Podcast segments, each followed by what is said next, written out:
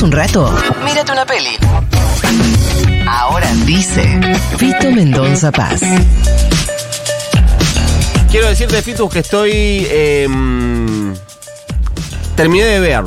Ah, Es. no terminé la segunda, la estoy saboreando muy ¿No? poquito. sí. Ay, boludo. Me hablan de capítulo de Navidad, No, eso es una cosa. Capítulo 6. el 6. Ese es espectacular. Es, todo el mundo flasheado con ese es, capítulo. es Scorsese. Qué bien. Es y bueno, increíble. tiene, tiene elementos de Scorsese. Yo creo que él podría haber sido un buen actor Scorsese. Eh, muy probablemente, muy Quizás, probablemente. Está a tiempo, pues Scorsese. Bueno, entonces vamos a charlar cuando lo termines. Pero hoy, ¿de qué vamos a hablar? Vamos a hablar de The Creator, una película que salió en cines ayer, que acá le pusieron el título de Resistencia. El creador hubiera estado. Sí, era bien. como, ¿no? No íbamos a pensar que íbamos a ver una película sobre eh, Dios. Claro. No sé. Pero bueno, eh, una película de ciencia ficción dirigida por Gareth Edwards, que es el director de Rogue One, una gran película spin-off de Star Wars. Sí. Que eh, era aquella que relataba la eh, misión de, esto, de este grupo de rebeldes que se hacía de los planos de la Estrella de la Muerte. Exactamente. Una precuela de eh, episodio 4, la primera película de Star Wars, ¿no? Em, 2016 era el año de estreno de Rogue One, así que estuvo varios años Gareth Edwards haciéndonos esperar. Finalmente lanza ahora The Creator. ¿De qué viene?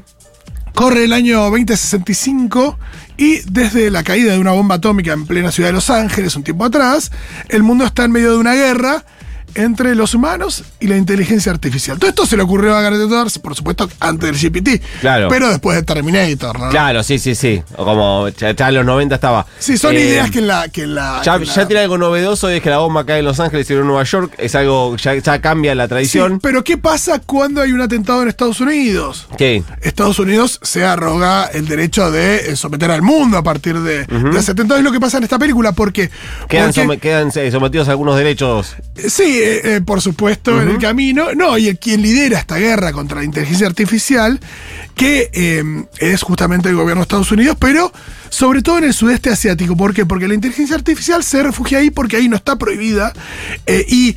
eh, algunos, eh, algunos no, un buen número de androides creados por la inteligencia artificial que parecen humanos pero no lo son, o bueno, eso también es una pregunta, eh, si no son seres eh, conscientes y, y que Parecen humanos, vivir. es no lo diferencias de un humano. Sí, porque tienen una suerte Ah, ok. de agujero donde se ven los circuitos, pero eh, los rostros sí son, sí parecerían ser humanos. Y eh, en el sudeste asiático sí conviven humanos con androides sin ningún tipo de problema. Es más, los humanos están eh, a favor de, de- de la posición de, de los androides en este conflicto geopolítico. Y ahí aparece un, en la película el protagonista, que es John David Washington, es el actor que es hijo de Denzel Washington, quizás lo vieron en, en Tenet y en alguna otra peli, que em, junto a una nena que es clave para em, la solución de esta guerra, Sí. para un lado o para el otro, no sabemos para qué lado, eh, tiene que eh, ir ahí al sudeste asiático a resolver una cuestión. Para evaluar una película de ciencia ficción, yo siempre pienso en determinados, evaluar, digo, para decir, bueno, ¿qué tiene que tener una buena Sí. película de ciencia ficción? Y ahí me ayuda a pensar qué tan buena estaba esta peli. Primero, eh, tiene que. Es clave el mundo que construye, ¿no? Eh, la idea de que sea un el universo de la película sea creíble, sea verosímil, no, realista, pero que tenga sentido, tenga una especie de coherencia interna donde vos te crees lo que pasa ahí. Quizás tiene que ver con eh, muchos pequeños detalles de cómo viven las personas, de cómo eh, son las ciudades, de, cómo hablan, a veces hasta se desarrolla el lenguaje para este tipo de películas. Por supuesto que el diseño y la ambientación también es fundamental, ¿no? La escenografía, los paisajes y demás. Eh, ¿Por qué? Porque en general los mundos de ciencia ficción son una proyección de este. Lo que tenemos es. son como lo vemos en Black Mirror, porque son, eh, son futuros bien cercanos, por ejemplo, Sí. en Black Mirror. Acá también es un futuro que es año 2065. Y la idea de que los conflictos que hay en este mundo, eh, a partir del desarrollo de la tecnología y la ciencia, bueno, se ven eh, potenciados o resueltos, digo, según Sí, claro, hay el algo que camino pasa que, es espectacular que, la- todos los, em, los escenarios de eh, futuros distópicos que se construyen ya son eh, acá. Cada vez eh, lo- ya sentimos que lo vemos en la tapa de los Claro. diarios, ¿no? Porque lo sentimos cada vez más cerca. Eh, eso es fundamental. En esto, esto en esta película está, está muy bien creado. Hay algo ahí de, de ese futuro bien cercano que lo hace bien palpable. Eh, además, el desarrollo, el desarrollo tecnológico no es. Tal que, que nos aleja mucho. Hay películas Claro. que transcurren, en, no sé, 50.000 años adelante y Sí. bueno, está muy alejado, pues ya está colonizado todo el universo. Acá no, acá sí, por, hay, después nos enteramos, ¿no? Que hay, hay viajes a, por ejemplo, a las colonias lunares, pero Sí. no, no mucho más que eso. Después, eh, por supuesto que es fundamental el tema de los planteos filosóficos existenciales, preguntas sobre la naturaleza humana, sobre el uso de la ciencia, el alcance, eh, los dilemas éticos que eso contrae. Y esta película está plagado de esas cuestiones, porque justamente lo que tenemos son estos androides que, eh, bueno, eh, cierta parte de la humanidad no considera eh, dignos de vivir.